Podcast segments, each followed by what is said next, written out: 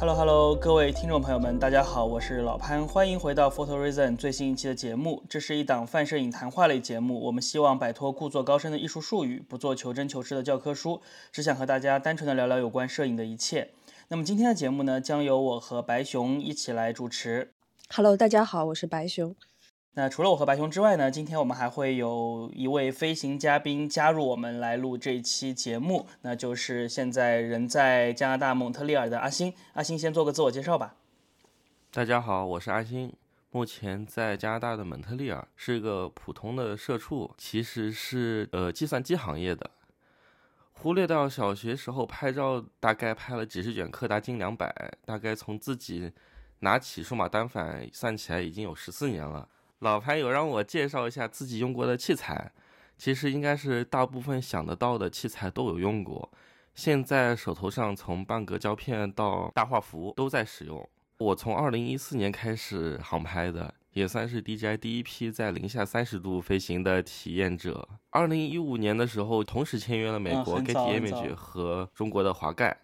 就是 Getty China。现在自己在做的项目是新地形方面的拍摄。第一次收听到节目是去年的一个下雨天嘛，带着相机出门想拍点什么，最终还是在车里面坐了一个小时，没有按一次快门。突发奇想，搜索了一下有没有摄影类的播客，然后就第一次邂逅了 Photo Reason。我还是觉得能听到一档持续更新的摄影类播客，绝对是一种幸福感爆棚的事情。每一次节目中都可以感觉到有一种志同道合的 vibe。呃，作为一个资深社恐，今天有机会能参加这个节目录制，既是一种挑战，也是一种荣幸。谢谢大家听我如此絮叨的开场白。挺可爱的。说起来，我们也是个国际化的节目。我这太早了，还没睡醒。老潘来说说。呃，现对我现在是在巴黎，我们录的时间我现在是中午十二点，然后白熊应该是晚上七点多，对吧？晚上七点，呃，十九嗯点，然后阿星这边可能才早上六点钟左右，对，早上六点。对吧？天哪，非常 international。对，对，我们是一档，我们从现在开始是一档国际化的节目了，我们争取早日迈向国际，走出中国，走向世界。感感谢网络，互联网拉近你我的距离。欢迎阿星，欢迎阿星。那么今天呢，阿星来这个节目，我们要聊的第一期话题，其实是一个在摄影中大家经常会有讨论的，或者是会有争议的一个点，叫做摄影的风格化。那么从我开始拍照片开始，我觉得有两个词一直会被摄影爱好者们去去做讨论，或者说去做争议。一个呢，就是我们今天要讲的摄影风格化；另外一个就是摄影眼。那摄影眼这件事情，其实大家的争议点在于到底有没有摄影眼这个东西。呃，而风格化的话呢，基本上大家是没有这样子的一个问题，说哎有没有风格化？大家都认为风格化肯定是存在的。那么风格化到底好不好？我们要不要有风格化，或者是风格化该如何形成，等等等等。那么这些问题就是我们今天会主要去聊一聊的这么一个话题啊。那么首先的话呢，呃，我想要跟两位问一问的问题是：你们觉得什么是摄影风格化，或者说什么是摄影风格？嗯，呃，回答你这个问题之前呢，我其实也问了一下身边的朋友，呃，我问了大概四五个吧，然后他们其实对风格，就自己是不是有风格，都是都基本上说没有，只有一个人说他觉得他自己是有的，因为他确实拍得很好，然后另外几个都都说没有，然后一个人说我拍照就只是拍一个心情，所以，嗯，我觉得这点也挺好的。呃，然后我在反思我自己到底有没有风格。我现在也嗯是处于这种比较朦胧的、说不清的一个状态。但是如果说拿我的图片跟他们几我朋友的图片放在一起，我觉得还是能区分出来的。就是说你是能够认出自己的图片的。对，是的，呃，我觉得白熊说的这点很是一个很重要的点，就是当我们能够在一批批照片中认出自己的照片的时候，这是我觉得这是建立风格的第一步。那么第二步的话呢，其实就是当一批照片放在这里的时候，我能不能从中认出白熊的照片？如果能够实现这一点的话，我觉得可能就可以说白熊已经是有一个明确的自己的风格了。所以倒推过来，就是我对于风格化的理论 （photography style） 这个这个词的理论，其实就是通过突破标准化的图像来建立一种完全属于自己的摄影风格。这个风格最大的一个关键词，我觉得是辨识度，也就是我们刚刚说的，在一批照片中。除了你能认出来之外，你自己能认出来之外，我们能不能认出来？他能不能认出来？其他的观众，或者说对我们不熟悉的观众，哪怕不知道这是你拍的，也能够明确的区分出这几张图片和其他图片是有不同的。我觉得这就是我心目中的这个摄影的风格化。阿星，我不知道你的想法是什么样子。我一开始是问了一下 ChatGPT，它的总结是。呃，摄影风格化的定义是通过特定的技术方法和视觉语言，将个人或团体的独特艺术风格融入摄影作品中，包括对色彩、光影、构图、主题以及后期元素的有意识操控。呃，就像老潘刚刚说的，他确实也提到，以创造出具有辨识度和个性化的视觉效果，算是一种风格化。呃，我个人来说，我觉得风格化是一种反映出创作者的审美偏好。还有情感表达的一种东西的一种集合。用网上一句话说：“奈何自己没文化，一句卧槽走天下。”那风格化应该就是有文化的，呃，所表达出来的一种方式吧。阿星说的这个让我想到了两句在摄影上的一名言，一个呢来自这个 埃塞尔亚当斯，对吧？埃塞尔亚当斯说了很多很多的摄影方面的一些名人名言，其中有一句说就是你拍的照片不仅仅是用相机拍出来的，它是你走过的路、爱过的人、看过的书，这样子，我觉得就跟阿星说的很像是这样的一个道理。另外还有一句话呢，是我自己还蛮喜欢的一句话，是在这个。法国的欧洲摄影博物馆，然后如果你去的话，会看到墙上贴了一个这么一句，叫做 “You don't take a photograph, you make it”。照片它不是 take 的，它是 make 的。这两个词我觉得是很有意思。当你说照片是 take 的时候，它其实是一个非常客观的动作，就意味着你是拿一个器材去获得了一张照片。而当你说是 make 的时候，它实际上更多的是你如何把你自己主观东西放进去，去创造这样子一张照片。所以我其实也很认同阿星的这个观点。那么我们总结一下的话，就是我们今天讨论的摄影风格化，可能更多的是两点：第一个具有辨识度，第二个带有你自己的个人特征或者是个人喜好，可以这么理解。嗯呃，刚才老潘说的这句话，我在那本就是《世界摄影美学简史》里面有看到，他就说，一个叫拍照，一个叫制造，就是照制是就是制作的制，照就是照片的照，他就取了个谐音，我觉得这个。翻译的挺对的，我觉得这句话讲的就很有道理。他是真正就像阿星说的一样，他其实是从一个人作为一个主体，把摄影真正置于主观和客观之间这样子的一种艺术性的角度去讨论风格到底是什么。我觉得其实是非常有道理的一件事情。那么我想问一问两位，就是你们觉得自己有没有风格？现在或者说你们能够明确的描述自己的风格化吗？嗯，老潘，你能给一点？词语或者句子吗？因为你让我描述，我我我我应该从哪个角度去描述？呃，我之前有做过一个课程，就是叫做摄影风格化训练营，是专门针对已经有一点基础，然后想要去寻找自己风格的一些朋友。然后其中的话呢，我我做过一个小的模型，就是有关于风格化识别模型。那么在这个模型中的话呢，我是把整个摄影风格化分成三层。嗯，从识别的角度来说，它的第一层可能就是有关于可识别的技术风格，比如说你的器材、你喜欢的画面的几何图形的使用方法、你如何使用线条、你喜欢重复哪些元素。比如说我们之前说过的这个索尔雷特，索尔雷特他就特别喜欢用雨伞，特别喜欢用帽子这些元素。有些摄影师可能在画面中特别喜欢用三角形或者是圆形。那包括说构图、影调、色调、色彩、曝光等等。那么这是第一层。第二层的话呢，更多的是有关于你自己的审美、你的价值观、你的情绪、你拍的主题、主旨、内容，还有题材。那么最深一层或者叫第三层的话呢，它其实更多的是有关于从摄影史的角度去更宏观的看待这个问题。我们至于将自己的图片置于摄影史的某一个层面，我们向谁学习，我们继承什么，我们如何进行突破？所以从这三层来构成一个摄影风格的讨论。那么如果要描述自己的摄影风格的话呢，我觉得可能。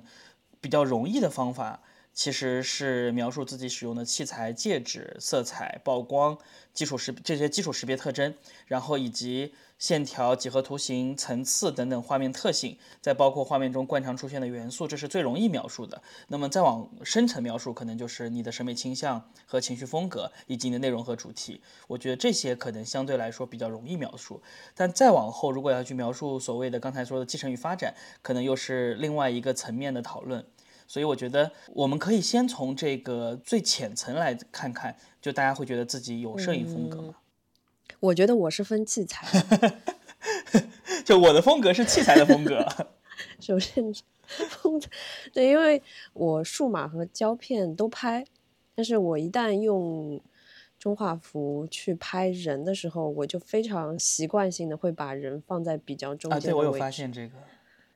一方面，我也在反思为什么会这样。但是另外一方面，我我每次想突破的时候，我如果把人放更远的时候，我就会不知道怎么拍，所以基本上都是这种大半身或者半身的这种人像照比较多。但是如果一旦用到数码的时候，反而会就说人。更多的会在景里会去制造一种人和景的关系，会更多的这样的一个照片。老潘的照片是拍树的，树构图的会比较多。是树构图的会比较多。我我其实是横构图会比较多，就而且在后期裁剪上也会就裁的会比较长一点，画幅长一点，有偏向电影感的那种。那你会有标准的这个裁剪的这个比例吗？比如说十六比九或者二比一，所以比较偏向于宽幅一些。就对的，最近是朝着这个方向在走。包括我用一三五的时候，也是横构图会比较多，尽量会交代更多人物和景之间的关系，会比较横平竖直一点。但最近也在突破，不想说遵循这种太死板的这样的一个构图。所以白熊，你会觉得自己是有风格的，对不对？算是有的。我之前觉得没有，我看多了自己的照片，然后再看你们的照片，我觉得自己是有风格的，不管是从颜色上还是构图上，我觉得就是中间之前没有去总结过它。对我之前没有总结过，但是你看多了之后，你会觉得，呃，我会觉得我的照片和你们的照片是一定是不一样的。我甚至那天就上海有一个叫乌达克纪念馆，它是比较偏这种欧式建筑的，我特地去模仿了老潘平时树构图的，而且是黑白影调的这种去拍，拍了一组窗户，然后发在我自己小红书上，会有人说我在攀画。但是我又去看了你的照片，我觉得还是是不一样的东西。就可以说是，其实已经有意识到自己的风格，但是可能在还是相对来说还是处于一个比较朦胧的阶段。嗯，对的。嗯，那阿星呢？你觉得自己有风格吗？我也是觉得有自己的风格吧，因为在社交平台，呃，或者说是微信群里面发照片的时候，朋友都是表示一眼能看出是我的照片。我觉得有一个点能够比较好的总结我的照片，就是他们都能觉得啊，我的朋友们都能觉得我是照片里面体现出一些疏远感的。因为我自己习惯使用的是五十毫米，呃，等效幺三五五十毫米的这个镜头焦段。我自己呢也是比较社恐的一个人，但是呢，我是一个同时又是一个。很克制，走得很中间的一个人，就是我两边都不沾，我不不想搞的说是长焦非常，呃，从远处偷拍的感觉，但是又不是想要用广角有种变形，所以说五十毫米显得出自己是一个非常呃中庸、很克制的一种感觉。嗯五十是一支不太好用的镜头，其实就是入门很容易，但想拍的很好，其实还蛮难的，因为五十很容易特别平庸，看起来。其实我用五十毫米镜头已经用了大概两年左右了。我所有的相机、所有的画幅使用的都是等效五十左右的镜头。然后我的朋友都会有时候他们会说我的照片有肖尔味儿。Stephen Show 是吗？我我是我觉得是有一些。我我有认真的看过阿星的这个公众号，然后我觉得有一些系列，特别是你拍了一些像是这种城镇乡镇的景观，对吗？就是在蒙特利尔周边的一些城镇、乡镇的景观，这些我觉得其实真的有一些有一点像这种 Stephen Show 或者是这种美国公路摄影的风格。这里我觉得很有意思的地方就是，当我在刚说到这个风格的时候，其实和我们今天讨论的风格是两回事。我不知道大家有没有发现，就是我们今天讨论的风格更多的是从我们个人角度出发去讨论的个人风格。但是当我们说到阿星的照片有点像 Stephen Show 的风格，或者像美国公路摄影的风格的时候，这个风格这个词好像更像是流派的意思。所以我们今天讨论的是个人，对。就个人的对，我们还照是片，集中在讨论个人的照片的风格。对，因为讨论到流派的话，我觉得我们今天可能得录上个五六个小时，从头开始梳理才能够聊清楚这个内容。但是没关系，我们之后的节目也可以来聊一聊摄影的流派啊什么的。嗯，我自己的话呢，其实我我是觉得我个人的风格还是比较鲜明的，就像阿星说的一样，我在一些群里啊，或者说是。嗯，包括我现在上课的时候，其实有的时候展示照片，大家看到一些图片也会说，哎，这个风格很像是潘拍的，或者说是很像潘的这种 style。我平时拍照的时候，其实会有两个比较分的明确的主题。一个主题的话呢，就是完全是与生活方式和旅行相关的，主要是给我老婆拍的一些照片，包括我们在旅行的过程中，在生活中记录的一些图片。那么这类图片的话呢，我其实会相比起一般的肖像或者是人像摄影，我会更看重于环境的表达，也就是画面的结构、画面的层次，以及我常常使用的一些色彩的特征，比如说低饱和、低反差。差，然后对于某些色彩的一些比较特殊的调色，特别是红色和绿色的一些相对来说比较特殊的调色，可能构成了我在这方面的一些风格。另外的话呢，就是我自己在拍个人项目的时候，其实我会更偏向于使用黑白，然后我会比较喜欢使用这种低短调，调子比较低，同时呢，在这个色阶中占的范围比较窄的这样子的一种风格来进行拍摄。所以这基本上是我拍的比较多的两种。风格的东西，单从视觉的角度来说啊，单从视觉角度来说，哦，老潘刚刚说到了他自己的画面的风格，我想了想，大概也能稍微总结一下自己画面的风格。我呢，可能属于是低长调为主的，但是同样也是低饱和，反差倒是比较适中吧。因为从想法上面来说，我的照片更多的是像新地形一样。阿星说到这个反差比较适中这句话的时候，我突然想到，其实。如果说我照片在视觉识别上的一个最大特征是我其实用了大量的灰色，就是我的照片无论是彩色还是黑白，我是没有纯黑和纯白的色阶的，我基本上是以灰色来替代纯黑和纯白色，这个是我自己的一个，我觉得是相比起。很多的身边的朋友也好，或者是其他的一些摄影师也好，最大的一个在视觉识别上的差别。当然，除了视觉之外的话，我觉得习惯拍的主题和内容也是你在树立自己风格的过程中的一个很重要的一个点。像白熊会比较喜欢拍朋友、拍人，对不对？嗯，我我发现我的照片是中长调。中长调。对，颜色相比于你们两个，明显就是会。鲜艳很多，但也不至于说是到饱和度。但你拍的主题会比较明确的，都是集中于人，集中于身边的朋友，集中于这些内容。嗯嗯，我觉得还是看，就是回到刚才看器材，因为我一旦拿胶片，我觉得因为朋友对我来说是一个比较重要的部分，所以我可能会用比较好的器材拍朋友。但比如说像一般的，就是只是出去扫个街啊什么的，就一般拿数码。或者便宜点的胶片就够了。如果再重要的时刻，可能就用到宝丽来。就是既重要，但是呢又不要求出片的时刻才能用上宝丽来。对，呃，是的，是的，是的。那阿星的话，我我看到你的这个公众号里的图片，我觉得你会比较偏向于新地形。你刚刚也说了，会有人说你是比较有小饵味，所以你拍摄的主题的话，其实是集中在这种景观、城市景观、自然景观这一类吗？是的，我的拍摄主题其实有刻意的避开人，嗯，因为我可能自己是比较呃内向，或者说因为自己想法使之然嘛，我照片往往是以这个被拍摄的，比如说建筑啊，或者说是一个呃这个场景中除了人以外存在为主体，嗯，因为人在我的那个摄影的观念当中，它是一个比较次要的存在。有时候可以排除，就尽量不拍摄了。你这个思路很像这个罗伯特亚当斯，就是我要有人，要有人对环境的影响，但是我不需要人出现在画面中。对，我的想法是，呃，之前我在公众号文章里面有提到过我的想法，就是我的照片里面其实没有人，但是处处体现出的是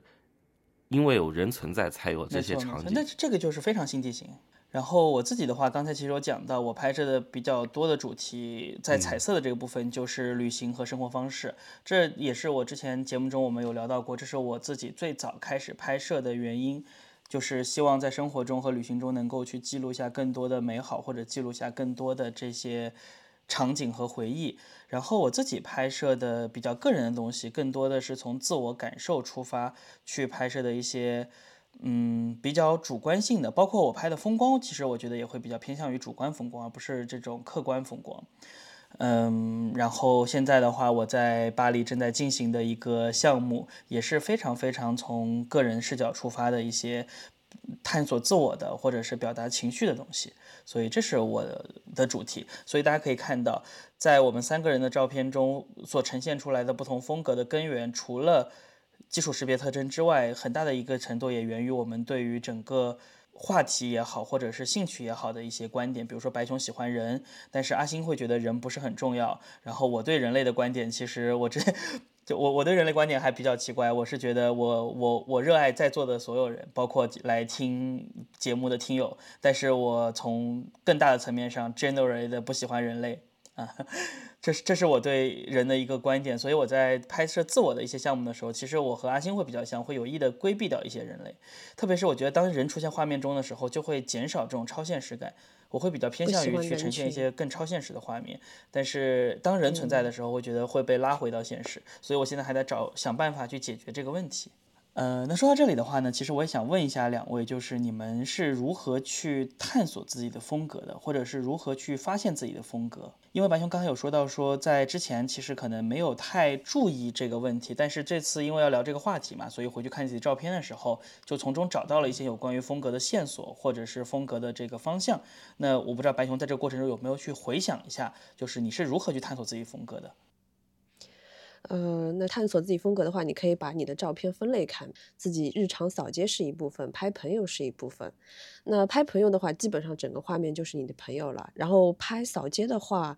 嗯，我是觉得我大多数能拍摄的时间段，也就是人类活动的时间段。我觉得我扫街的时候的一些路人，嗯。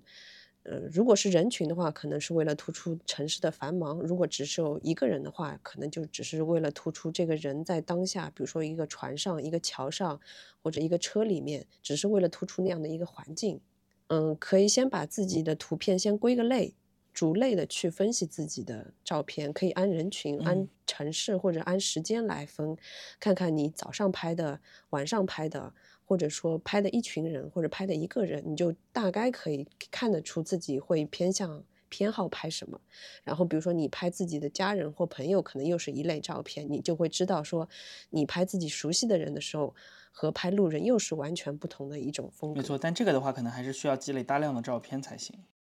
对的，你在照片少的时候，可能会不太容易找到刚才白熊说的这个这种方式去找这种风格，因为当你只有十几张照片的时候，其实或者几十张照片的时候，其实你很难从中去总结出规律来。但是如果你有了几百张、上千张照片的时候，你就很容易找到自己喜欢的那些和不喜欢的那些，他们到底是什么样子，那么从中去寻找风格可能就会更容易一些。我想白熊这次之所以能够。通过去观察自己以前的图片，能够找到一些自己的风格特征，可以去进行描述，也是因为之前积累了大量的图片。嗯，是的，所以大家反正就就多拍嘛，多拍之后，嗯，多尝试归类，我觉得归纳总结是会让你找到自己擅长拍什么，会拍什么东西比较多，然后也知道说自己可能哪哪方面没有拍到，那也可以作为下一步的嗯拍摄的尝试。嗯，那阿星呢？你是怎么开始去探索自己的风格的？呃，我觉得我探索风格的方式，呃，稍微总结一下就是模仿，因为我脑子里总是空空的。不过拍摄了十几年到现在，我可以说刚刚算是找到一个大致的方向。然后十几年前刚开始拍摄的时候，自己算是完全没有风格这个词在脑子当中的。这么多年可以说是走了全程的弯路。呃，和很多初学者一样，当时刚开始拍照的时候呢，脑子里只有一个啊，我要拍出好看的照片这么一个大致的想法。所以说，每次看到自己觉得漂亮的照片，都会一样画葫芦的模仿。但是呢，我觉得这种都是，呃，为了拍到所谓的大片而拍，没有在拍这些照片的创作过程当中看到自己要表达什么。所以说那个时候，呃，照片啊和照片的表述都是糊成一团的。但我觉得探索就是在这个时候开始的，因为这种经历反过来说，就是在拍遍所有的题材、尝试很多的风格当中，发现了自己的一个风格。然后我觉得有点像排序算法里面的 bubble sort，这个这个超高，就是左拍拍右拍拍，最终发现了自己真正想要拍的东西啊。自己探索到现在吧，应该说是作为 i 人。在生活经历的压力下面，一直在和脑中自己在对话，问自己十万个为什么，然后自己尝试给自己回答。呃，虽然很多时候想法比较压抑，但是我觉得有想法就可以逐渐明确自己想要拍摄什么，喜欢拍摄什么了。对，然后想补充一些给朋友们的建议，就是即使你的照片没有特别的美学上的特征吧。但是如果展现的是自己独特的生活和经历，那其实我觉得每一个创作者自己的人生其实就是一种独特的风格。呃，自己的风格，我觉得应该是一种和自己融洽的和谐的存在吧。然后不是一种刻意用于展现自己并不适应的那一种风格的皮囊。其实就是说，风格还是要跟你自己真正喜欢的东西相关，对吧？这个我其实挺同意的。我和阿星可能有一点不一样的地方是，我是比较早就有这个风格的概念，在我自己开始拍照的比较早期，我就有去刻意的去做一些有关于风格的练习。那么当然，你第一步的话呢，可能像阿星说的一样，我我其实也是从这里开始的，去找到一个我自己喜欢的风格去模仿，或者说不见得说是主观意义上的模仿，但是你一定会在这种客观上受到它的影响。你喜欢的摄影师，比如说我特别喜欢上田一彦，所以在我最早拍摄的时候，我有很多的拍的主题也好，或者说是包括选的题材也好，包括画面的呈现也好，其实都会去有意无意的去靠他的风格。那么之后，但是在这个过程中，你会慢慢的找到，哎，这这个其中有一些，就像阿星说的，有些其实是我不喜欢的。只是我只是喜欢他的这个图片最终呈现的样子，而不是喜欢他拍的主题，或者是他拍的这个事物，他拍摄的对象，他拍摄的内容，反而是我不感兴趣的。那我感兴趣内容是什么？我能不能从中找到自己的一个风格？那么当然，嗯，在这过程中，我觉得其实是有些工具可以去使用的。之一个是我们之前跟大家分享过的一个。工具就叫做五十张图片的这个方法，fifty picture list，就是你每年选出自己最好的五十张图片，把它放进去，放进一个文件夹里。同时你要做一个表格，对每一张图片做一个简单的分析，就是我这张图片里面用了怎样的一个构图方式，我用了什哪些视觉元素，我用了我是怎么样去曝光的，我是怎么样去。这个用色彩、用影调的等等等等，你可以把它尽量的写的详细一点，每张图片都有，就总结出一个，在这五十张你最喜欢的图片中，它能够总结出哪几条？一二三四五六七，这是我自己从中最喜欢的东西。我拍的主题是什么？我的视觉特征是什么？第二年再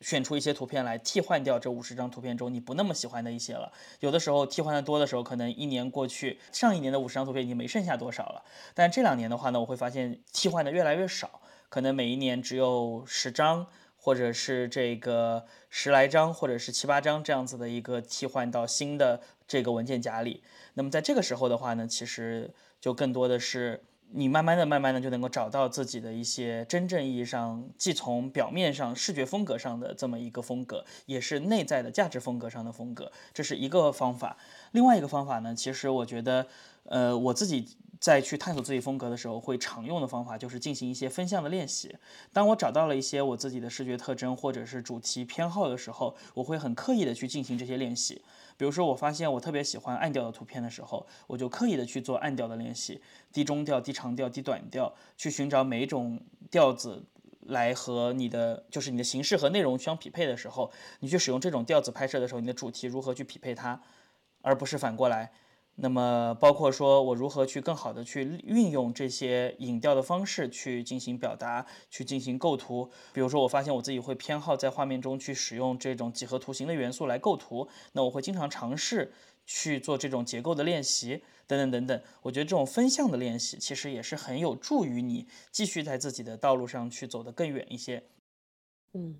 那我老潘，我有个问题，在摸索自己风格的时候，到底是要拍自己擅长的，还是去拍自己不擅长的？嗯，我觉得是拍自己擅长的，不需要补短板的。其实你只要长板够长就好。这个是我最开始其实一直会有焦虑的一个点，我就觉得，哎，我拍这个风格的图片可能还不错，但是我换一个风格好像就拍不好了。最早的时候。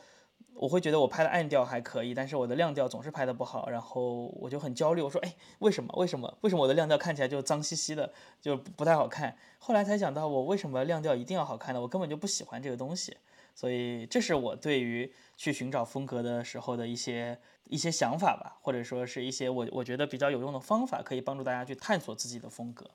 那如果你是一个商业摄影师，那么你就没有这么多选择了，你必须要学会拍自己擅长的，也要学会拍自己不擅长的。对，因为客户可不管你喜欢什么呀，客户只管我的产品到底你给我表现出来了没有。所以，如果是一个商业摄影师，你要寻找自己的风格，可能你在两方面都需要下点功夫。这是我的理解，我不知道阿星怎么看。我其实挺同意老潘的一个观点，就是摄影它是不需要补齐短板的。不知道大家有没有在网上看到一个图，就是新闻摄影当中截取不同的内容，你表达出的不同的含义。我觉得摄影跟这个也有关系。本来你从构图或者说是创作照片的过程，就是一种选择的过程。那么你只需要选择自己的这个长板去展现，就完全可以了。因为很多时候，摄影本来就是展现你想表达的东西，其实很少有人。想要去刻意展现自己不会或者不懂的内容，嗯，有道理，有道理。对我们回到主话题，我们刚刚聊到这个风格化中的其中很大一个部分是视觉特征嘛，就是我们在做分层的时候的这个第一层。但视觉特征在现在这个时代，其实我觉得是面临了一些困难的，就是当相机厂商和手机厂商不断的在自己的产品中去添加各种各样的滤镜。或者叫做模拟，或者说是他们不称之为风格，他们称之为其他的东西的时候，其实这些厂商在把属于厂商本身的风格增加到用户身上，以给用户带来捷径的名义，其实是我觉得是影响了用户去探索自己的视觉风格的一个一条路吧。就比如说。哈苏呃哈苏的自然色彩，这个我觉得还好啊，它毕毕竟它还号称自然色彩。像这个理光的这个正片模式、负片模式或者复式的胶片模拟，是真的很好看，对吧？你新手去使用它的过程中，你会一下子就发现，哎，你选择某一种滤镜的时候，它所带来的这个效果就是不错的。那是不是其实就会让很多的朋友没有像之前那么重视去寻找自己的风格了？我觉得这个会是一个蛮大的问题。我非常同意，大家喜欢富士，可能就喜欢它那些滤镜。但你真的网上去看的时候，就大家就是千篇一律的，可能都是富士的滤镜。真的要找得出是张三的照片还是李四的照片，你就开始分不清了。因为它都是富士的照片。对，都是富士的照片。我觉得大家还是要做自己的。做自己的东西，不要说去做复试，或者说去做一个正品对，像李光的三三大道模式是真的好用，我觉得是真的好用，你很容易就能够拍出这种高反差，然后高对比的这样子的黑白影像。你在画面中就会突然之间获得一种与自己平时日常拍摄的东西或者眼睛看到的东西完全不一样的这样子的状态，你会突然觉得哎自己拍的好起来了。那么这个好的话，其实就是糖衣炮弹呀，你很容易就忽略掉去探索自己风格的这个过程。我觉得这个其实是。嗯，就是不能够过于依赖这些器材，我觉得这也是探索自己风格的一个一个方一个方向吧。我觉得，如果你一旦过于依赖器材了，那么器材的风格就会大于你的风格，凌驾凌驾你的风格。嗯，对。我觉得这些讨巧的视觉特点，其实并不能真正展现一个创作者自己想表达的情绪和想法。其实大家总能听到说，有老法师在那边说，我的照片是直出的。但其实这个直出相当于是一张照片创作过程当中很重要的一部分，呃，并没有掌握在自己的手上，因为即使是胶片，你的拍摄创作这个照片的过程也包含了前期拍摄和冲洗，冲洗就是后期，所以说这一个重要的展现自己想法的环节，你不能就这么放弃掉了。当所有人都在用同样的色调拍着类似的内容的时候，那大家都失去自己作为照片创作者自己独特的这个视觉特征了。那这就没有风格可言。说到这个指出的话，要又要引用这个埃塞亚当斯说的另一句话，就这个大哥真的很会说话。他说前期是谱曲，后期是演奏。所以，一首好的曲子，你要呈现给观众的时候，你既少不了前期谱曲的这个重要环节，同时你后期的演奏也很重要。确实，就像阿星说的一样，嗯，直出这个概念是一个伪概念，就本身，而且你真正意义上你拍出来的照片，你也没有直出这个概念，都是厂商帮你调好的色彩，只是说你没有自己调，而是用厂商给你的一套算法调出了一个色彩而已。嗯，在社交平台偶尔还会刷到，呃，帖子说啊。入了富士的门，入了哈苏的门，就再也不用担心调色了。呃，说的不好听点，我觉得有点像自我阉割的感觉。在摄影的整个过程当中，相当于是把其中的乐趣啊，把自己展现自己呃风格的一种这一环节都给砍掉了。嗯，就像我今天出去拍拍东西，对面的人看到我掏了尼康出来，他说啊，你用尼康拍人啊？我说你千万不要有这种刻板印象，没错，真的，嗯，就是你你是做菜的厨师，你会自己来决定后面的发展。但是有一类器材还是比较特殊，就是你不得不承认它，你必须要适应它的风格，就是即时成像。宝丽来，宝丽来就没有办法，因为你没有办法影响他，你无法影响他出片的结果。我也想。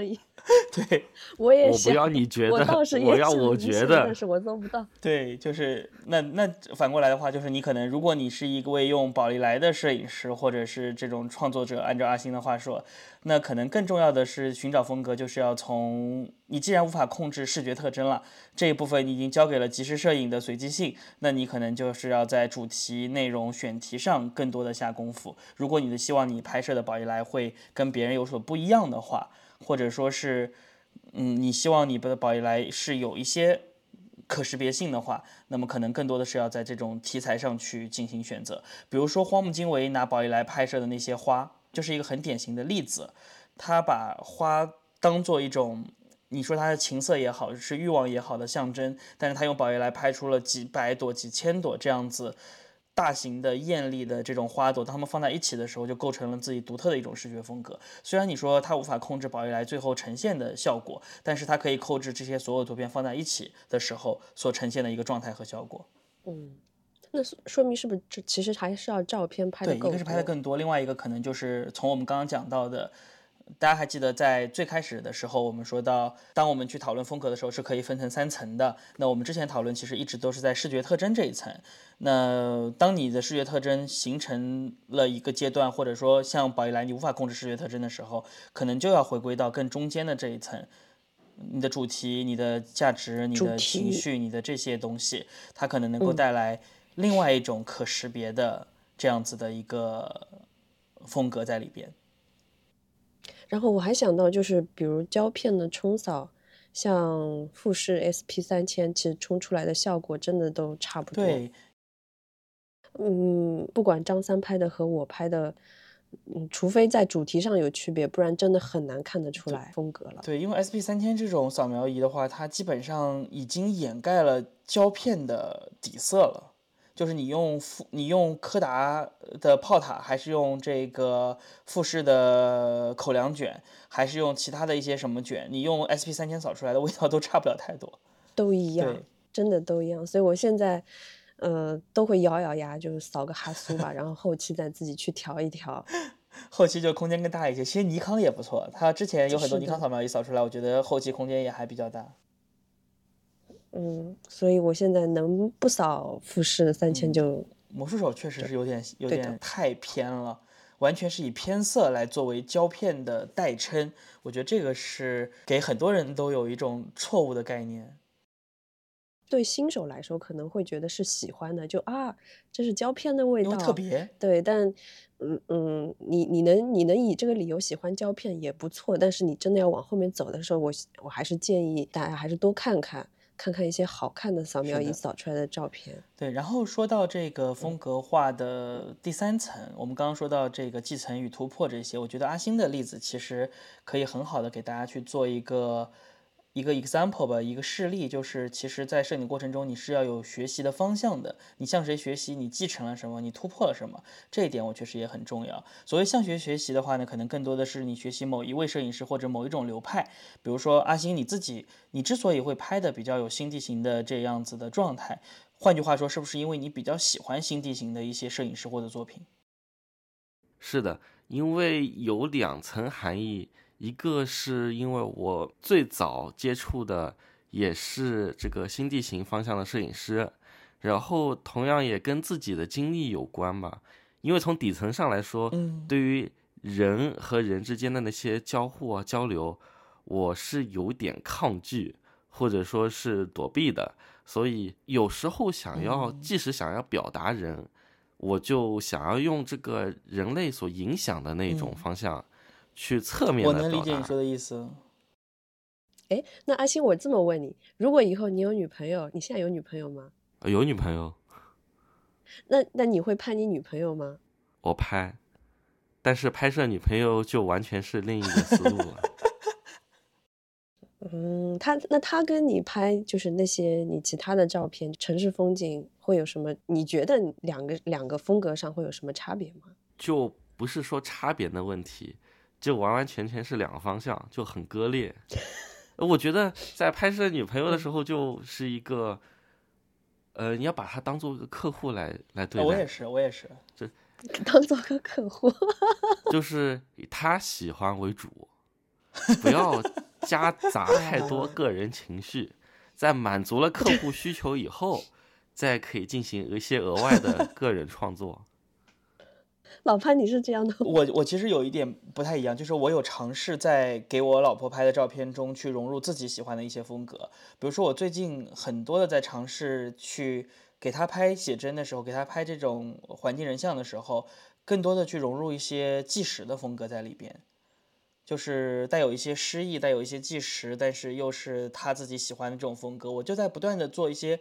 实验和尝试能够去找到一个比较平衡我们两个人共同喜好的东西。我觉得，就是我不知道阿星，你跟你你你女朋友就你给给她拍了多长时间？因为我给我老婆拍了大概有十来年了，得有十年至少有。所以一开始的时候，我也是跟你一样，就是把他当客户，就甲方爸爸说什么都是对的。他不喜欢这张，我们就换一张；他不喜欢这个角度，我们就换一个角度。但是你拍的时间长了以后，你自己也会对这个状态很疲倦，然后他可能也会有一些不满意，因为你不是你不你并不喜欢你给他拍的照片。某种程度上说，所以后来我大概在前几年开始就一直在去尝试寻找一个我们两个的平衡点。我喜欢的风格，我喜欢的构图的方式，我喜欢的影调和他喜欢的视角，他喜欢的这种角度啊什么的，能够把它们结合在一起，他喜欢的类型能能变成一个我们双方都能够接受的图片，这也是一种风格的融合。所以就像，但是就像阿星说的一样，我现在到现在为止，我给他拍摄的内容和我自己拍摄的一些个人主题，其实风格上还是差别非常大。但是这两种风格我都很喜欢。我是把每次拍摄他出去拍他作为一个单独的一个 project 来对待，就像说，其实我自己喜欢的风格跟老潘有点像，也是属于呃环境人像，并且人物占比不算很大的。他就可能更喜欢日系啊那种呃人像风格。就如果把它做成一整个 project 的话，就可以都可以涵盖。这样的话，就是两个人都可以占一部分。嗯，就这边有一点，那边有一点。那说到这里的话，其实我们刚说了一些有关于形成风格或者说是寻找风格的内容。嗯，最近的话呢，我其实有一个新的一个感受，就是或者说一个质疑，就到底形成这种风格是好事还是坏事？之前节目里我记得我有讲过，就是我在马格南上课，有一位摄影师我很喜欢，叫帕特里克·扎克曼 （Patrick Jackman）。那他在课程中他就不止一次的提到过一个观点，就是他觉得他无法忍受自己在职业生涯中始终使用同一种风格，或者始终在同一种风格上去循环。他会觉得这件事情让他完全会失去对摄影的兴趣。他也确实是这么做的。我之前一直认为，没有一个摄影师是没有自己独特风格的，没有一个艺术家是找不到他的风格的，甚至有很多的艺术家，他的风格比本人更出名。都是有可能的，但是帕特里克·扎克曼他用实践告诉我，他确实是能够做到。作为一个这样子成功的摄影师，他一直在尝试摆脱自己的风格。他的那本叫《So Long China》，叫翻译叫《中国地久天长》。那本书，他拍了三十年左右的时间。你从他的第一章节就可以看出是非常典型的马格南风格，非常注重决定性瞬间，非常注重纪实性，非常注重结构构图，非常注重像罗兰巴特在《名士》里面说到的这个次点、意趣的这些概念。但是你当他看到他的最后几章的时候，他已经完全转向了会去设置画面，会更加观念。在色彩的使用上，或者是结构的使用上，也完全不一样了。它可能图片会更多的人物居中去做一个非常简单的构图，而去追寻或者说去寻找人物背后的一些故事或者是情绪。如果你只把这前半前面的一张和后面的几张掏出来看，你会发现这根本就不是同一个人拍的。我突然就意识到说。哎，好像我们一直在讨论风格化，甚至我自己专门做过一个风格化的课程，我做过很多的模型去帮助大家去找到自己的风格或者去实现自己的风格。那这个过程到底有没有必要？这个我就对自己产生了很大的一个疑问。然后我又回头去看了一些其他的摄影师的作品，比如说布鲁斯吉尔登。就可以算得上是我比较不那么喜欢的一个摄影师啊，我不是说他不好，再次强调一下，只是说我自己不喜欢。那他做的事情就是他一直在重复自己的风格，拿着闪光灯走在街头，去以这种侵入式的方法拍摄街头走过的路人，去记录他们真实的这种反应，惊恐也好，厌恶也好。或者是其他的一些情绪也好，但是你看他的一些商业作品，布鲁斯·吉尔登还拍过很多商业，他拍过 Prada，他拍过 LV，还拍过小香，好像我我具体忘记哪些品牌了。那么你去找到他的这些商业作品，会发现一模一样，只是说这些路人变成了他镜头下的模特，变成了这些职业模特，穿着高定。拿着他们的手包，拿着他们的这些产品，但是依然是他的这种拍摄方式，用闪光灯侵入式的非常近距离的去直拍，没有任何的区别。我我就在想说，是不是其实去风格化反而是我们今天可能也需要讨论的一个词？我不知道两位怎么看。哇，我还在处于自己的风格还没有完全摸透的情况下，突然又抛出这个问题，那我的想法是。嗯，如果你还是一个比较初的初学者，先不要去 考虑这个问题，还是先摸清自己的风格，然后我觉得这个是可能已经有风格的人来说，你才去考虑的问一个问题。我是觉得，即使说是被称为冰冷啊、没有感情的流水线生产的产品，我觉得在那些整齐划一啊、不带情感的这种事物本身，也是一种风格化。然后我觉得这个世界是其实是挺有一种套娃的感觉的。我说的绕口一点，就好像后结构主义，它本身是反对结构主义的。但是呢，你要理解后结构主义这件事本身，你要尝试去理解它这个过程，它又是属于结构主义的。像那个 So Long China，其实我也翻了一下，我自己是觉得摄影师他自己的一个想法其实是。自始至终的，因为不管从视觉特征上来说，它的一开始是比较这个马格南化的，后面呢又开始想要去尝试探索，被摄者都是一个摄影师自己想法的展现。因为我自己有个想法呀，呃，风格是一个演变的过程，它不能算是一个完全定死的结果，它是会随着自己的经验和视野扩展呢、成长改变的。就像我一开始所提到的。我认为，哪怕说你在视觉特征上这一层面，你没有展现出非常明确的一个独特的一个样子，但是呢，如果说你拍摄的完全是自己的想法、自己的人生，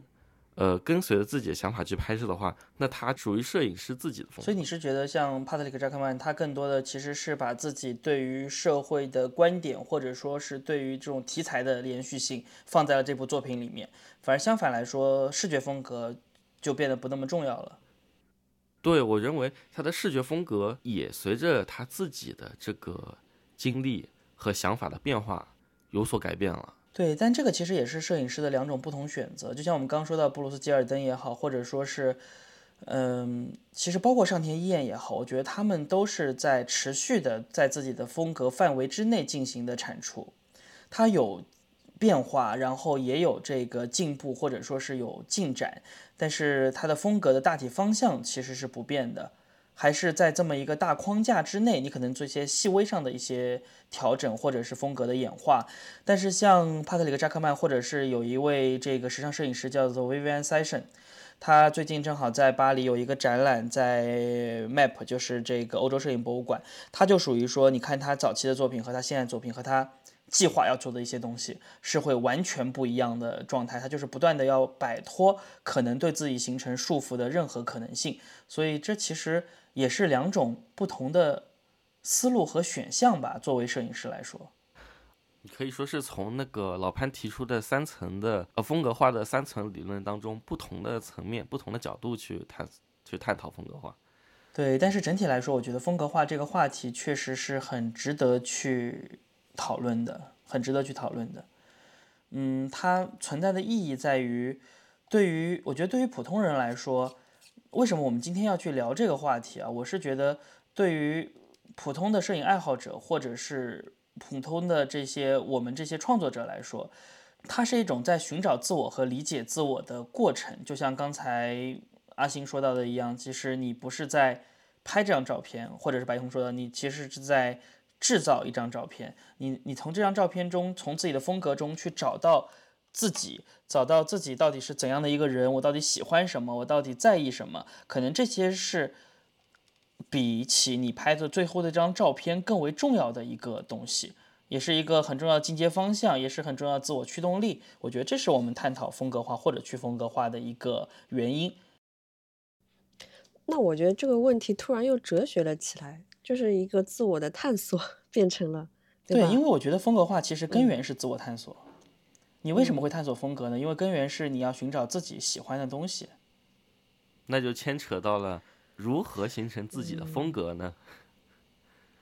自我、本我、超我。如何形成自己的风格？我觉得就是你要找到自己喜欢的东西吧。其实这个挺明确，就像我们刚聊的所有东西一样，就是你要找到自己的生活方式，找到自己的兴趣点，找到自己的价值观，然后把它进行一个视觉化的这么一个过程，对吧？你喜欢这些东西如何在你的作品中去体现出来，或者你喜欢这些东西如何在你的画面中去告诉别人？我觉得这个挺重要。就哪怕是你拍的最生活的、最旅行的、最基本的这些照片，它其实也是你自我表达的部分。每个人都去不同的地方旅行，对吧？或者每年有这么多人来巴黎，每个人拍的巴黎都不一样。一千个读者就有一千个哈姆雷特，为什么呢？是因为你不一样。对我的观点跟老潘。就几乎重合了，哦，我觉得确实也很像很像，呃，我也是觉得这个如何形成自己风格这一点，我觉得要讨论它出发点就很唯心，因为风格的形成是来源于表达嘛，然后表达呢又来源于自己脑中的想法，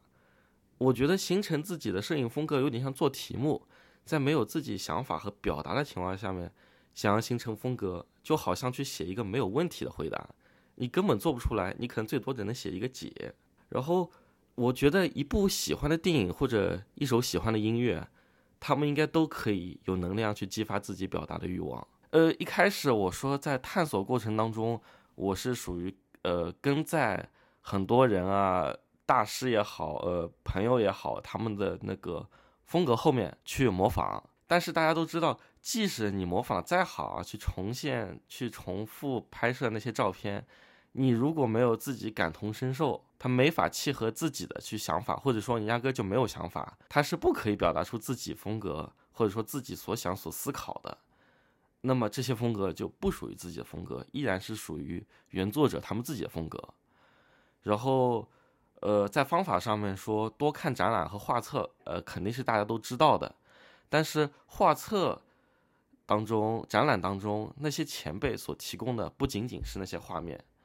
我觉得更重要的是可以去挖掘创作背后的这些巧思和摄影师和拍摄的那些时代的背景。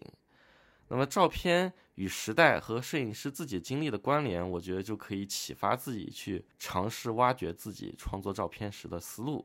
不管是怎样的大师作品啊，或者是被夸赞、被吹爆的网络美图，你单纯模仿它都不是自己的风格。和自己独特的内容组合在一起的话，这些风格会有点不伦不类的。它就像两个不一样的齿轮，不能完全的契合的。然后我觉得美学、摄影类的，还有摄影史之类的书都值得一看的。因为很多大师的风格之所以如此醇厚，是因为他们的表达都没有特别的直白，而是带有他们独特的方式。就是你刚才说的不是特别直白，你是说，比如说我想拍个苹果，那我可能是透过其他东西来表现这个苹果，而不是直接拍苹果本身吗？是这个意思？是的，是这个意思。因为直白是属于，嗯，就像一条路，直白就像是一条直线，是这两这个路的两端最快到达的那个点。那如果都是选择这一条路，比如说你拍摄的是同一题材的话，你就很难凸显出自己的风格。那么要在当中展现出自己的思考的话，你这条路，你可能会有一些自己走路的方式，比如说你想要跑过去，比如说你想要在路去到达目的的过程当中，路过一些别的自己想要去看到的一些点，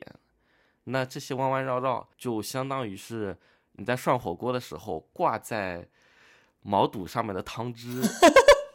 这当中才是自己的想法。大致这样。阿星刚才说的有一点，我我觉得可以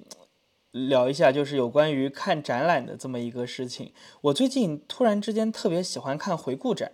我觉得跟阿星这个说的有其实有关系。就是以前我喜欢看这种好的作品展，就比如说一个主题，谁拍了一个什么主题，或者是谁画了一个专门的什么主题的展览，或者是这种群展，我觉得很有意思。你能看到好多好多的画面，然后特别优秀的作品，特别好的观念。但是我最近看了一些这种回顾展之后，发现回顾展特别能够帮助你去寻找到一个摄影师也好，或者一个艺术家也好，他们整个创作历程风格不断的变迁，不断的演化。比如说现在在国内还在展的这个赵无极。的百年回顾展在杭州的这个中国美院的展览，然后像巴黎现在正在展马克罗斯科的这个回顾展。我前段时间在首尔看了爱德华霍普的回顾展，我觉得特别有趣，就是你发现他们在年轻的时候所画的东西也好，所拍的东西也好，和你他们最终成名的这些风格。最终成名的这些作品，其实有很多都有非常大的区别。然后你可以看到一点一点的看到他是如何从零变成一，从一变成二，从最后变成一百。赵无极之所以成为最后的那个赵无极，他受到哪些东西的影响？马克罗斯科之所以成为最后的那个抽象派的马克罗斯科，他是受到了什么的影响？或者是他是怎么样进行演化的？我觉得这个特别有意思。所以阿星说的，如果你想要去通过展览去看风格的话，或者是通过。阅读画册来去寻找一些风格的灵感的话，我觉得回顾类的作品非常值得关注，无论是展览还是画册。有点授人以鱼不如授人以渔的感觉，能找到当中创作风格背后的思路，比这个光去了解风格本身如何展现更加重要。对，因为你当你看到他最出色的那些作品的时候，你可能会觉得哦，好像很厉害。但是你不知道这是怎么来的。但如果你看到一整个连续的故事的时候，你就会知道，哦，原来最后的这张照片或者这幅画，它从最开始的画面中，你在某一个角落里就能找到那里的影子。它是一步一步把这个影子放大，这个细节放大，这些不断的强化自己所擅长的东西，最终成为最终的自己。我觉得这个过程太有意思了，就特别有趣。所以在国内的朋友们，如果你们在听播客感兴趣的，我真的很建议大家去看看赵无极的那个展。呃，我其实现在也一直在看我的照片吧。如何形成自己的风格的话，你你也可以像我一样去试试拿不同的机器。我觉得手里有不同机器的时候，拍摄的思路真的是完全是不一样的。你拍胶片，就哪怕你拿着胶片机，里面装的是彩色的，或者里面装的是黑白的，也会对你拍摄时候的思路。这个思路，我觉得是指你注意的点和注意的光线那种敏感程度是不一样的。你拿黑白，我觉得我会特别去注意阳光的对比。然后你拍彩色的时候，可能这个这部分的感觉会弱化。如果你拍数码的时候，就不断的去尝，对，不断的去尝试场景化的。因为我其实是希望自己的照片是有故事感在里面的。但是你一一拿起幺二零，你的任何故事感或者说你要注意光影，你可能这部分就会又被弱化掉。你如果实在不知道怎么找自己的风格，一方面是通过拿不同的器材，然后看自己喜欢拍什么，然后另一方面可以去拍不同时间段的东西。嗯，其实我们就爱好者来说，大部分拍摄的时间段可能是正好都是路人、城市人、人类活动的时间段。你可以去做一些，比如说像老潘一样，凌晨五六点就起来去拍这种空无人烟的这种街道，会从街道里面去，比如说你去找路灯，你去找阴影，多在一段时间内多去拍这种东西的时候，你可能会又会找到你新的风格，因为这个是你跟你以前拍摄时间段有冲突的时候，你又会建立起另外的一个风格。但是我刚才又在想，你的主题是不是会影响你的风格？当然，当然。因为其实，其实当白熊你说到说器材会影响风格的时候，其实很大的原因是因为你在用器材的时候，在使用这些不同的器材拍摄的题材是不一样的，而这些题材从根源上影响你的风格，而不是说器材直接影响到你的风格。就白熊你说的这个器材影响风格，其实和我们刚才提到的，我们觉得并不太好的一个去使用器材的滤镜啊这些方法去去走捷径的去找风格是不太一样的。你的这个方式其实更多的是，当你在使用不同器材的时候，你会觉得，无论是直觉还是什么原因，你会觉得这个器材它就适合某种主题，或者它更适合某种主题，而这个主题反过来影响了你整个去探索风格的过程。所以你选择的拍摄主题一定会和你最终呈现的风格是有关系的。我觉得讲了这么多有关于风格化的内容，我我们还是有责任要给大家去提一个醒，就是其实风格化还是会存在一些陷阱的。有很多朋友会把风格化归结于某一种单一的视觉特征。我不知道大家还记不记得好多年前火过的一个东西叫做阿宝色，就我具体讲不清楚啊，就它是一个。它有点像单色图片，但是又不太一样，它的色彩非常的奇怪。当时会有很多人认为这是一种风格，所以我会觉得这对于风格化探索是一个误区或者是一个陷阱。首先，风格化它不可能是一个单一的视觉特征，它一定是我们刚刚讲到的所有的这些东西结合在一起的。你既有表层的东西，也有深层的东西，也有更深层的这些继承与发展的东西，这是第一点。第二点的话，风格化应该不等同于猎奇。我觉得像阿宝色这种东西，它可能其实。更像是一种视觉猎奇，包括还有曾经火过的一个风格东西，就是你的背景是黑白的，我不知道大家有没有印象。然后你画面中，比如说有个人撑了雨伞，这个雨伞是红色的，有，就是单一颜色的突出。对，有没有？然后或者是这你穿的衣服是黄色的，然后你背景是黑白的，或者是在画面中某某一某一个颜色它是单独有的，其他颜色都是黑白的。但这类东西它能不能算是风格？我我其实觉得。我自己抱一个比较怀疑的态度，我会觉得它更像是猎奇。那还有一个就是，大家修图的时候容易把它修成一个什么赛博朋克色或者黑金色啊？对，你觉得那个不懂配色，赛博朋克呀？我其实觉得这些都是风格化耶。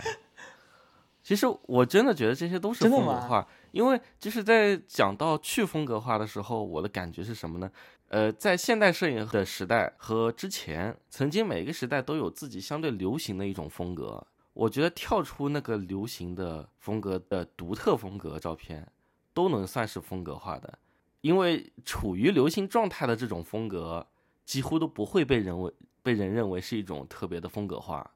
呃，像阿宝色啊，像黑金，像赛博朋克这种风格。在他们刚被呃创造出来的时候，这种视觉风格本质上来说，他们都是想要跳出当时所流行的呃普遍存在的一种呃常态化的风格，想要创造出一些属于自己的一种独特的不一样的视觉风格。我认为就是风格化了。但是呢，换一个角度来说，如果人人都拍黑金，如果大家认为城市风光、爬楼照片它的常态就应该是黑金的话，这时候，我认为它就已经不属于是特别的风格化了。但是我我我想不太一样的观点，就是我会觉得，在使用这种风格，或者我们先假设黑金或者也好，或者说是这个阿宝色也好，或者说是这个什么也好，它是一种风格，但是它是唯完全是一个单一的视觉特征，它只与视觉相关，它和其中背后所有东西是没有关联的，它和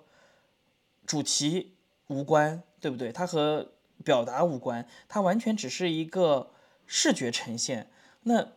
它能算作风格吗？我觉得，呃，我觉得老潘说不是风格，是因为今天的风格都是基于个人风格。就如果张三也这么拍了，李四也这么拍了，你就分不清是张三还是李四。嗯，阿星说的它是一个风格，就比如说它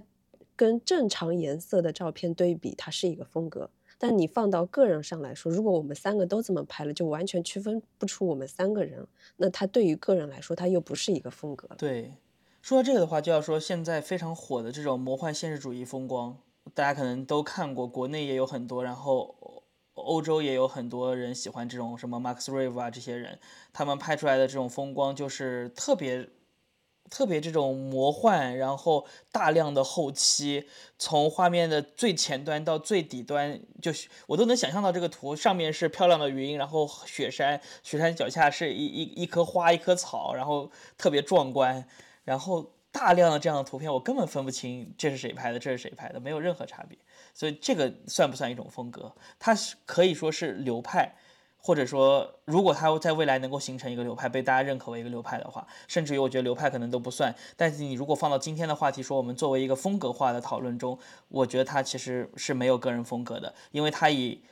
集体的风格掩盖了个人的风格。我觉得这是艺术创作中的一个很大的风险点。就一旦你的风格被集体所取代了，你是永远都没有办法走出这个渠道的，呃，这个这个圈子的。这有点像我们刚才在讨论器材当中一样，但是我从老潘的那个角度来说，既然视觉特征是风格中的一部分，我自己认为它是属于风格的，只不过在这个三层当中，它是属于最表层的。你可以说，如果一张照片你的风格仅限于视觉展现的这一层次的风格的话，它是一种风格，但是可能就没有这么有深度。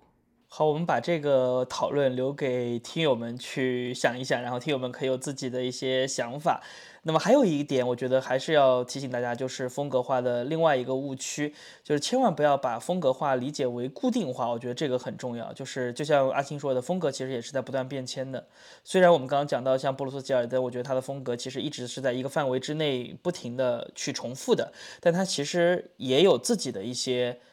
变化的尝试，只是说。可能对我们来说，它相比起其他的一些摄影师会更少一些。但是将风格化彻底理解为固定化，就是我只拍这种东西，我只拍这这样的图片，我觉得这个是很大的一个局限性。还有就是千万不要以风格化为前提来进行倒置创作。我觉得白熊说的就很对，就是你用什么相机，你拍什么主题，可能。对你最终形成的风格会有影响，而不是说用你的风格来影响你所选择的主题或者你所拍摄的内容。我觉得这两点，我觉得我们应该要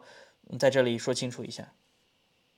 嗯，我又想到我们刚开始聊的时候就在说，风格就是你在一堆人的照片里面能识别出你的，以及其他人也能在这一堆照片里面识别出你的。这个是我们今天要讲的风格，因为我们讲的。讲到的风格是自我的表达，所以这个还是基于你自己的，是别人模仿不出来的东西，独一无二的。是哪怕我刻意要去模仿老潘，我也拍不出他的东西的时候，那个是他老潘的风格。我觉得这点是我们今天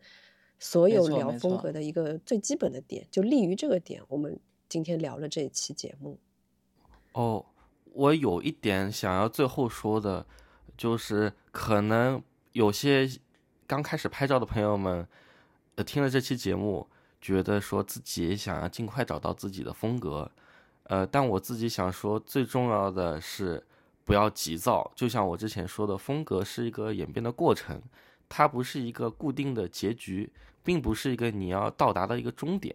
它只是你这条路上行走的方式。所以，我用一个比较粗俗的比喻，还是那句话。奈何自己没文化，一句卧槽走天下。如果说别人看到美景、清澈的池水，感叹是潭中鱼可白许头，皆若空游无所依，然后你的感叹是卧槽，是不是就会感觉有动力去探索自己的这种风格呢？嗯，我正好要想到上一期我们聊上田一彦的时候，其实上田一彦也说，就是因为你是你照片第一个看到的人，首先你要拍的东西要打动你自己。我觉得打动自己的次数多了，那可能这张就是你的风格了。没错，我同意。这个这个我觉得说的特别好，就是，嗯，如果多少次你会看到自己图片的时候，会觉得卧槽，好，这个时候，对，这就是自己的风格。格。嗯，那如果拍了之后就嗯不行，删掉删掉，那这就不是你的风格。嗯，是的，是的，是的。嗯这其实我们今天说了这么多内容，也是想说，希望能够让有寻求风格化的需求的朋友们，能够有一点点的启发或者是灵感。那我们今天节目就到这里，感谢大家的收听和陪伴，也欢迎大家加入我们的社群，来和我们一起聊摄影，来和我们一起看看那些有风格的图片。我们下一期再见，拜拜，嗯，拜拜拜拜。拜拜。拜拜。